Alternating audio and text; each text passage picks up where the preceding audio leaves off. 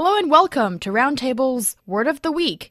This week, John and myself, He Yang, we're going to talk about euphemisms used for describing fat people. Or overweight, perhaps. Fat can be insulting, but that is why we have euphemisms.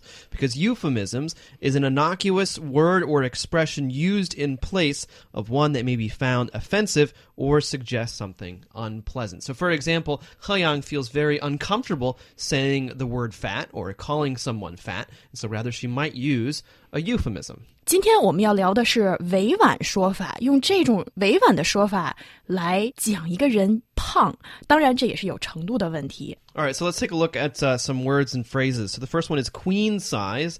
Uh, the idea being, I suppose, that um, you need larger pantyhose or larger underwear in queen size because queens end up eating a lot and being bigger than most other women. 王后的尺寸，其实这个渊源和中国的皇室可能也有一些异曲同工之妙。王室皇后可能她吃的比较好，身材就丰满一些，于是就用这种说法。 Then there is the women's section. So this is perhaps uh, you know referring to a certain section within the women's department of a department store. So the thing is, you have a ladies section and then a woman's section. What's the difference between a ladies section and a woman's section? Well, the woman's section usually has um, larger sized clothing. 如果要是在女士部分来血拼的话，那你的尺寸就小一些；如果要是在女人部分，那么在这家百货公司你买的可能就是比较大一点的尺寸的衣服。 Yeah, and then there's husky, so referring to the Siberian husky or, or a type of dog. Again, I'm not really sure how this has come about or how it works, but just keep in mind that husky is another euphemism being large. Husky 就是爱斯基摩长毛狗，是不是因为这种狗的体积很毛发又很旺盛，所以呢就用这种方式来形容有一点胖的人？ hmm And then there is above average, and so this this is actually a, a true euphemism because you're not even necessarily referring to uh, their weight or to their body size. All you're saying is that perhaps they look above average, or the size of their clothes is going to be above average. 高于平均值这种说法也不一定是好的哦。这个真的是一个非常精准的委婉说法，指的就是一个人穿衣尺寸或者是他的体型高于平均值，那肯定就是偏胖的喽。 Right, and so it's similar to you know overweight. You're not calling someone fat; you're calling them above the average weight. And then there is uh, curvy or curvier. Uh, you can call someone perhaps very uh, voluptuous, referring to the fact that um, they're above average. 说一个人有曲线美，也有可能意思就是这个人也是偏胖。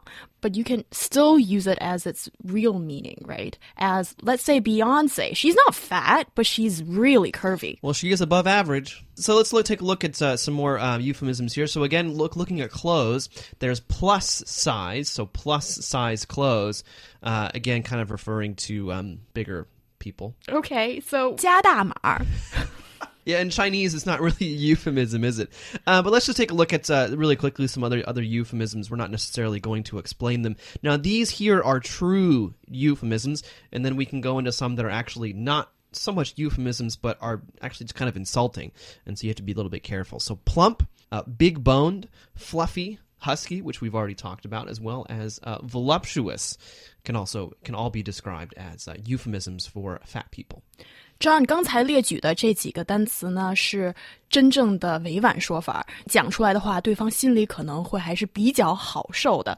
One question for you, John. So when you use voluptuous to describe a man, isn't that truly insulting? That is truly insulting. You would never, describing a man as voluptuous is not a euphemism. Uh, that is not trying to hide your meaning behind nice sounding words, which is what a euphemism is supposed to do.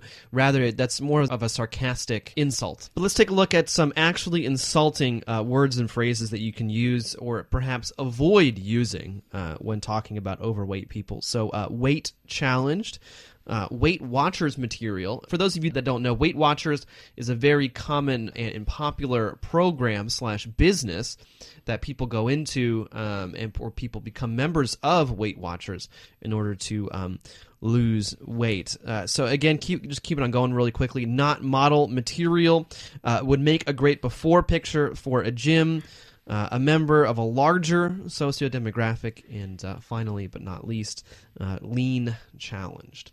Oh, these are some really insulting terms. They are actually. John 这回列举的全都是一些真正会刺进人的心窝的非常难听的关于胖的说法，例如适合进入减肥训练营的人。那你说说这个拐着弯的骂人，实在是太让人听着痛苦了。So that's all we have for this week's Roundtable's Word of the Week. See you next week.